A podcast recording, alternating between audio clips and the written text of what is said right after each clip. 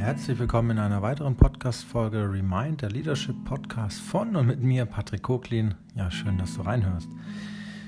Ja, das macht doch keinen Sinn. Das ist eine spannende Aussage. Vor allem eben kenne ich sie aus dem beruflichen Kontext. Vor allem in Teams kann das schon mal kommen, ja, dass man darüber spricht. Und wir gucken uns heute dieses Statement mal näher an und was es damit auf sich hat. Ja, versetzen wir uns mal rein. Ähm, was nehmen wir für ein typisches Beispiel? Ich habe gerade eine Situation im Kopf, dass man äh, vielleicht ein, im IT-Kontext unterwegs ist. Man hat die Situation, dass es neue Software gibt oder neue Tools, ähm, vielleicht ein neues Office-Paket oder damals bei der Microsoft Teams-Umstellung, ähm, werden es viele kennen, was vielleicht notwendig mit den Anwendern Kontakt aufzunehmen. Nicht jeder hat das sofort gleich verstanden. Jeder hat da die Funktionen gekannt und, und, und. Und das ist so ein Kontext, wo es vielleicht sinnvoll sein kann, einen Anwenderbegleitservice oder einen Support ähm, regelmäßig anzubieten. Und wenn man sich da jetzt reinversetzt, ja, zum Beispiel mittelständisches Unternehmen, 200, 300, 400, 500 Mitarbeiter oder auch Großkonzern, 2.000 bis 5.000 Mitarbeiter, alle arbeiten da mit der Software und versuchen sich irgendwie damit zurechtzufinden in ihrem beruflichen Alltag. Das bedeutet, es gibt teilweise Kollegen, die sind schneller unterwegs damit, die fuchsen sich in 0, nichts damit rein. Dann gibt es Kollegen, die sind unter Hochlast, die müssen vielleicht ganz viele Projekte parallel vorwärts bewegen. Andere haben Terminaufgaben im Bereich Marketing und vielleicht gibt es in der Rechtsabteilung auch sehr, sehr viele komplizierten Sachverhalte. Ja, jeder hat so seine Domäne, jeder hat so sein Feld. Und dann kommt von der zentralen IT, okay, neue Software. Das bedeutet erstmal für alle Beteiligten Mehraufwand. Und ja, dieses Beispiel ist ein bisschen lang, aber ich glaube, es ist sehr dienlich, weil da könnte ja die Frage jetzt sein, macht das denn Sinn, da einen Service anzubieten, wo Mitarbeiter sich täglich melden können, eine Art Hotline. Und ja, da könnte man jetzt unterschiedliche Meinungen natürlich dazu einholen. Und die Frage ist auch, wann macht das keinen Sinn mehr? Ist das vielleicht ein wiederkehrendes Thema, was man im Unternehmen installieren sollte? Was sehr dienlich ist, da als Ansprechpartner nach außen zu gehen, zu zeigen, hey, ja, wir sind da, wir hören uns die Belange an, wir gehen mal auf Tuchfühlung mit unseren eigentlichen Kunden, in Anführungszeichen. Wir schnuppern mal rein, wie geht's denen denn so? Wie kommen die zurecht? Was für Belange haben die? Was für Anforderungen liegen davor? So, und jetzt natürlich kann dieser Termin unterschiedlich oft besucht sein. Mal zwei Leute, mal drei Leute, mal vier, mal gar keiner. Die Fragestellung ist jetzt, die ich so aufstelle, ist, kommt von außen das Urteil, das macht doch keinen Sinn. Und was ich an diesem Beispiel deutlich machen möchte, und ich versuche dem Ganzen sehr, ähm, ich bin noch nicht ganz sicher, wie man sich dem Thema am geschicktesten nähern soll, wie ich die Botschaft rüberbringe. Also verzeih mir, wenn ich so ein bisschen gerade zwei, drei Extra-Runden drehe. Es geht um den Punkt, dass drei Leute da sitzen und einer sagt dann, das macht doch keinen Sinn. Und für einen macht das vielleicht Sinn. Und dann ist die Frage, okay, wer hat jetzt recht? Was macht man jetzt mit dem Termin? Was macht man mit diesem Service? Stellt man ihn ab? Oder hält man ihn aufrecht? Und der Aspekt mit dem Sinn, der ist ein bisschen tückisch in meiner Wahrnehmung, weil Sinn ist etwas, was man den Dingen geben kann. Ja, Du kannst deinem Leben einen Sinn geben, du kannst deiner Tätigkeit einen Sinn geben. Jede Tätigkeit kann einen Sinn haben.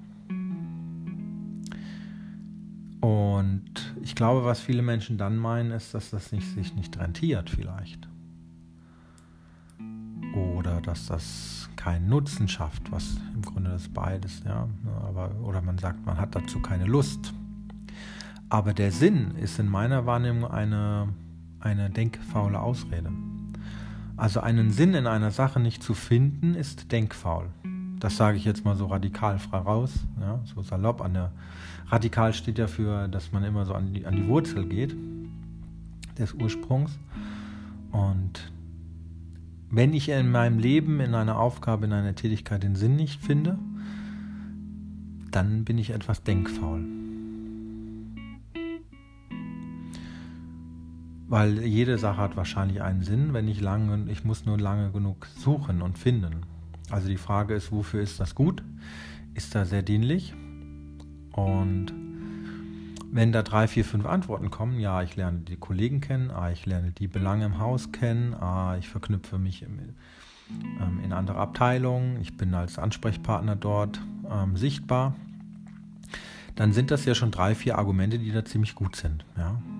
Darüber hinaus können natürlich tatsächlich Menschen mit Problemen und technischen Fragen und Herausforderungen sich melden und haben da einen Ansprechpartner in der Hinsicht. Das etabliert sozusagen einen neuen Posten. So, und jetzt kann ich gucken, diese Argumente, die da, da sind, ich da frage, okay, wofür ist das gut, kann ich mir die Argumente anschauen und kann sagen, okay, überzeugt das oder überzeugt das nicht? Und ist das zielführend bei dem, wo wir hinwollen? Also die Sinnserfrage oder diese Aussage, das macht doch keinen Sinn, ist eigentlich so ein Totschlagargument. Die Frage ist immer, wofür ist das denn gut? Oder wofür macht das denn Sinn, das zu tun? Und das gehört dann in Relation gesetzt zu den eigentlichen Zielen, die es gibt. Ja, und dann kann man sagen, okay, das ist nicht ganz zielführend, wie wir hier arbeiten wollen. Das ist vielleicht nicht zielführend da, wo wir hinwollen, oder das ist eigentlich nicht unsere Verantwortlichkeit.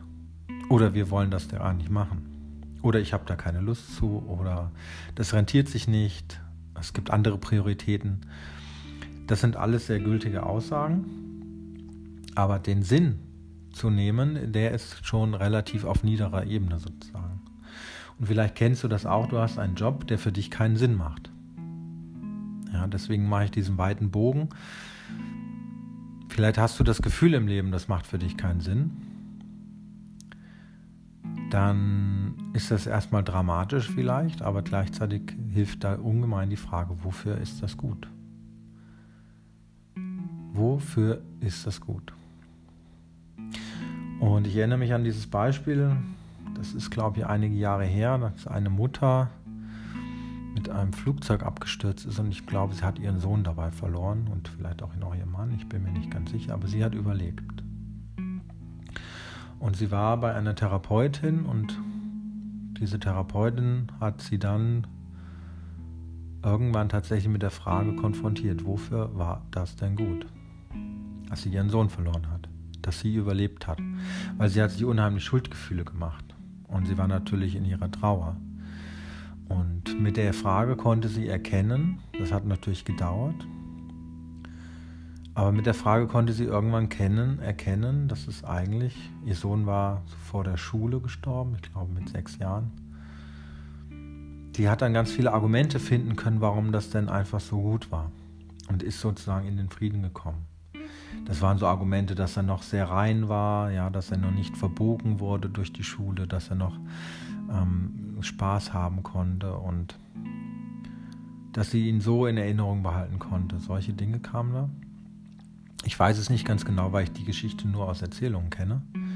Deswegen, wenn hier kleine Unschärfen drin sind, dann bitte sieh mir das nach und schick mir gerne die richtige Story. Aber das waren so, es geht um die Moral sozusagen von dieser Geschichte. Und das ist sozusagen, wir können in allen Dingen einen Sinn finden. Und wenn dieser Sinn stark genug ist, dann ist es gut, das weiterzumachen. Also es geht um dieses, sind die Argumente stichhaltig genug, sind die stark genug, sind die, gibt es da nur einen kleinen Funken in dir, der sagt, ja, das macht Sinn. Gibt es da ein Argument, dann mach weiter. Und in allen Dingen kann man wirklich gute Sachen sehen und erkennen. Und das darf man ausdehnen. Und wenn ich mit vielen Lehrern Kontakt gehabt, neuerdings, wenn ich an diese Tätigkeit denke, ja, Lehrer ist kein anerkannter Beruf so richtig, die werden erfahren wenig Wertschätzung, was eigentlich schade ist, und sind eigentlich nur die ausführenden, ich sage mal in Anführungszeichen, nur ausführende Kräfte, die irgendeinen Lernstoff vermitteln sollen. Und wenn wir uns das Beispiel anschauen, dann könnte man jetzt auch sagen, hey, es gibt ganz andere Schulkonzepte und es gibt ganz andere ähm, Möglichkeiten, die Kinder zu beschäftigen oder zu lernen heute. Ähm, wir dürfen uns aber auch sehr bewusst sein, dass im Bereich des Lehrertums ganz viel Burnout auch stattfindet. Die sind, glaube ich, in der Statistik auf Punkt 1 oder 2. Und das mag vielleicht auch an dem Stellenwert dann liegen, den wir der Sache geben. Wenn wir hier hingucken, dass dort eigentlich unsere Kinder behütet sind, beschäftigt sind und diese Nebengeräusche bestätigen eigentlich meinen Gedanken. Ähm, wenn die Kinder da gut behütet sind, äh, aufgehoben sind, dass andere Menschen sozusagen ihrem Beruf nachkommen können. Und da übernehmen kompetente Menschen die Aufsicht der Kinder und dass sie eine, sagen eine Grunderziehung jetzt nicht, aber eine, eine Grundarbeitseinstellung bekommen und ein Grund, eine Grundstimmung zum Lernen. Weil ich habe selbst Kinder und ich weiß, wie, wie gerne die lernen. Und auch wenn das manchmal ähm, herausfordernd sein kann, zum Beispiel Corona, gab Lockdown, ja, Homeschooling und so weiter, haben, glaube ich, viele den Eindruck bekommen, wie herausfordernd das sein kann. Aber gleichzeitig auch, wie viel Spaß das den Kindern macht zu lernen. Und wenn man da guckt, dass man da eigentlich diesen Blick drauf kriegt, dass man eine sehr verantwortungsvolle Aufgabe hat, nämlich da ja, kleine junge Seelen großzuziehen und mit vielleicht mit Spaß und Freude und, und mit ganz viel Enthusiasmus, mit ganz viel Leidenschaft ähm, spannende Themen zu vermitteln, dann kann das ja auch eine sehr, sehr verantwortungsvolle und wichtige Aufgabe sein. Und ich denke, das wird bei der Diskussion über die Lehrer und die Schule oft vernachlässigt, dass da Menschen dranhängen, die das auch ausführen. Und die Frage ist, glaube ich, dann, welchen Spielraum hast du? Und wofür ist das gut, was du da tust? Wie kannst du das nutzen? Und was kann man den Kindern da schon fürs Leben tatsächlich dann mitgeben, ja? Wenn ich an meine Schulzeit denke, dann waren es oft die Geschichten so zwischendurch. Die besten Lehrer, die ich hatte, die haben eigentlich Geschichten aus dem Leben erzählt. Und da war der reine Unterrichtsstoff, den haben wir so gemacht, aber das Spannende war ja der Witz und der Humor so bei der Sache und diesen Bezug zu finden Wofür ist das gut? Wofür brauche ich das? Wofür kann ich das einsetzen? Und ich glaube, was in der Schule unterschätzt wird, ist, dass wir unser Gehirn trainieren. Und das können, glaube ich, viele gar nicht so sehen. Wir trainieren unser Gehirn auf Höchstleistung. Was allerdings passiert ist, dass wir diese Höchstleistung später gar nicht oft abrufen. Aber wir wissen ja gar nicht, wer in dieser Klasse sitzt und diese Höchstleistung irgendwann später brauchen wird und abrufen wird. Und oft wird das Schulsystem von denen angefechtet, die in der Schule nicht gut waren. Vielleicht ist das System gar nicht so schlecht. Vielleicht kann man das natürlich verbessern, klar.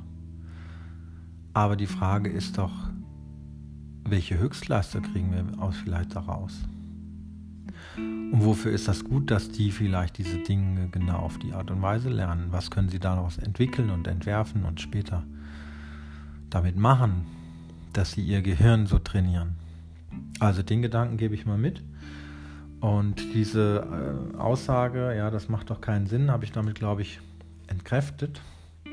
Das bedeutet, wenn du ähm, mit sowas im Team, im Kollegen, mit Kollegen oder von Führungskräften konfrontiert bist, dann ja, notiere dir vielleicht drei, vier Punkte, warum das Sinn macht, wofür das gut ist und dann kannst du sozusagen in die Argumentation da reingehen, wenn das dir die Sache wert ist. Wenn nicht, dann nicht. Und ja, grundsätzlich glaube ich, ist es gut. Jeder kann einen Sinn in etwas finden. Manchmal muss man fünf Minuten darüber nachdenken, manchmal vielleicht auch zwei, drei Tage, aber viele Dinge machen Sinn und Unterstützungsaufgabe für dich, wenn du ein Lebensthema hast, wenn du eine Aufgabe hast, die keinen Sinn für dich macht dann setz dich doch gerne einige Tage vorher hin und frag dich, warum macht es doch Sinn? Wofür ist das gut? Was kann ich damit machen? Was kann ich, wie kann ich meine Talente, Fähigkeiten da einbringen? Ja, wie kann ich das abrufen? Und ja, stehe dir auch gerne bereit, wenn du an Herausforderungen arbeiten möchtest. Komm ins Gespräch. Ja. Ich habe mich sehr viel mit diesem Sinnthema beschäftigt und stehe da zur Verfügung. Ich freue mich auf dich im Gespräch. Ich freue mich auf Herausforderungen. Ich bin da ziemlich gut. Ich erkenne Menschen relativ schnell in ihrer Einzigartigkeit und kann mir gut vorstellen, wo die Reise für jeden Einzelnen hingehen kann. Und zugleich löse ich natürlich sehr komplexe Probleme auch relativ kurz. Ja, ich freue mich. Danke fürs Reinhören. Ciao.